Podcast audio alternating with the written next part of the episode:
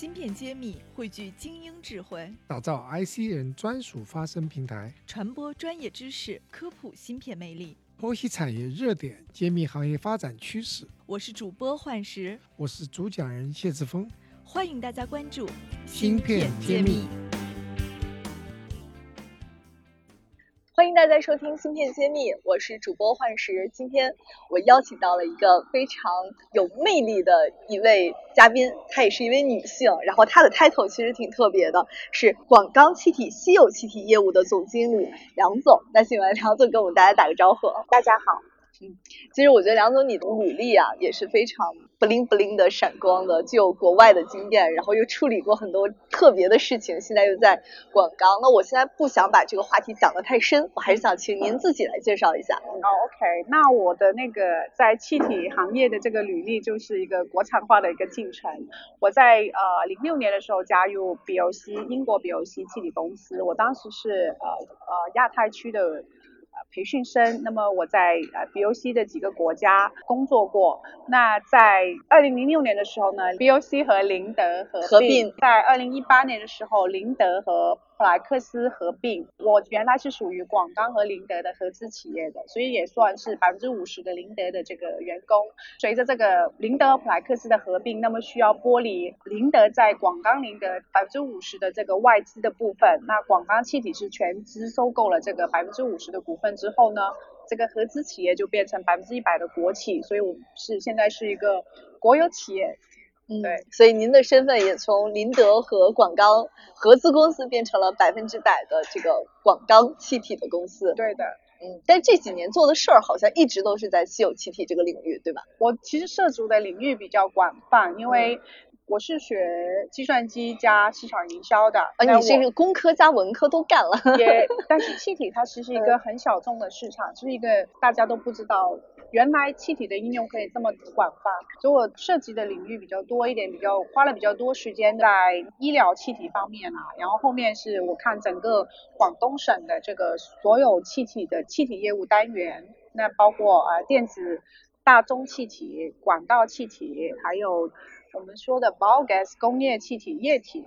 然后还有瓶装气体，还有医疗气体，其实每一个部分我都会去做那个销售和市场的工作。自广钢去收购了这个业务的时候呢，那我又作为一个重要的团队的成员，我来我们来去把这个业务和一个 JV 的股份把它收购。MMA 的部分我其实也涉足到。现在呢，因为呃我们广钢气体也是把业务分成四个板块嘛，一个是大型的管道气项目，就我们所谓的石油化工钢厂做那种大型配。套管道器的项目的这个大型管道器啊业务单元，然后另外一个部分呢，我们是电子大宗气体的业务单元，那就是给那些半导体客户，比如说 TCL、惠科。还有信力在他们的现场放那个现场的制气的装置，来为他们提供氮气和别的几种大宗气体这样的一个现场制气的一个业务单元。那另外一个部分就是稀有气体。那稀有气体，我们现在公司可以产的稀有气体就是。客气和氙气，那氦气呢？其实我们从国外进口过来，然后在这边分装，然后再再供应给各个终端客户的。然后另外一个呢，是我们的一个 MPG 业务，我们叫做液体氧氮亚二氧化碳氢气等等，我们都说叫 MPG 业务，呃，包装器的几个业务单元，这是另外一个领域。对，这几种那个业务单元服务的，基本上我们说所谓的 Power Zone 会有不一样。范围最小的就是这个 MPG 的业务单元，我可能只能在我有空分的地方，我服务这周边三百到五百公里以内的客户。这种现场机器的项目呢，我不管客户在哪里，只要有客户，我就在那里投一个装置在那里，然后我跟他签十五年的合同，我帮他管起来。然后十五年的合同结束之后，如果他的业务还在运营，我还可以把这个合同延续下去。因为我们在广东就做过很多这样的客户，他自己会发展，他会到成都去，他会到湖北去，所以我们其实这个业务部分呢，我就跟着我的客户在发展。爱心商学院二零二一年招生开始了，跟着谢院长与百名集成电路爱心校友共同成长，游遍产业，快联系我们，错过等一年。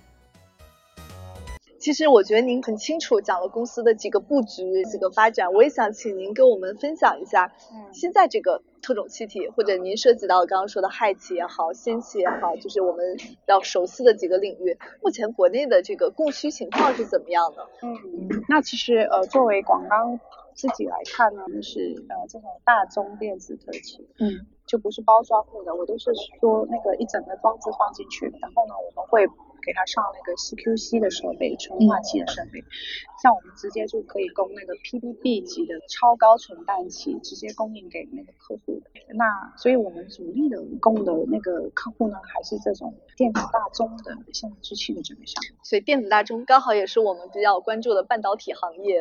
对的，那个，诶，现在比较热门的就是长兴啊、长城啊、晋华啊，还有呃，这些新兴的 Fab 厂，对，华润微啊等等嗯，这些是大家都想要去做的一个项目。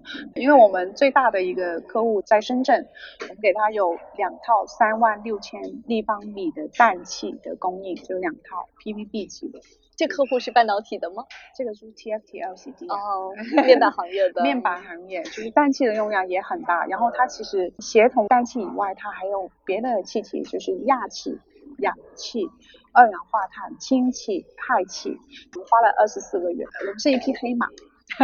这个事情特别让行业内瞩目。因为对于半导体的行业的客户来讲，氦气虽然它用量不大，嗯，几万方一个月，跟氮气相比不大，但是它是一个资源性的产品，有没有气源，他们会第一句问你有没有气源，你的气源来自哪里？那如果这一部分没有的话，其实你根本就进入不到它那个 entry level 都都进不去。那您加入这个气体行业一干也将近二十年是吗？对，对，十十四年，嗯最大的感受是什么？嗯，就是圈子很小，朋友很多。哪怕大家是竞争，嗯，对啊，你觉得国产化气体这条路会未来有很大的变化吗？还是说可能还有好多年才会有一些变化？就是不一样的气体，那有一些是不容易复制的，但这个不是 不可避免的。我看氦气业务也是在做这个收购开始，我才开始学习的。那我们接收完之后六个月，我们把我们的供应链系统，我的所有的东西我都搞全了，逐点突破吧。嗯，也不是不可的事情，这个还是大势所趋。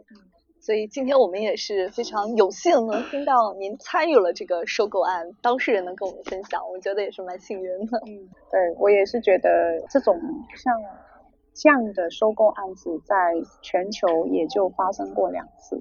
上一次也是二零零六年宁德呃和 BOC 合并的时候脱离的一个海气资源。那在一八年的时候，这里能够进入氦气的供应链来说，是一个极好的机会。千载难逢。对，即使现在可能啊、这个市场有一些 downturn，但是长期以来我们是呃不担心的，因为我可以感受到一个很明显的改变。如果当时我们没有接手这个业务，我去外面去，对人家觉得你有钱又怎么样？那现在不一样，我们也算是进入了这个圈子，也比较外围。但是呢，中国是一个需求量极大的国家，我们是需要有一些呃企业在的，要不就国家站出来。总要有先行者。我们这个案子，哎，刚好恰到这个二零一九年这个氦气暴涨的这个时间点，所以大家都很瞩目。其实也就是、呃经历过的人就觉得，嗯，这是凭那个实力和运气获得的，只是恰好市场又给了你们这样的一个赞美。对对对，嗯，好，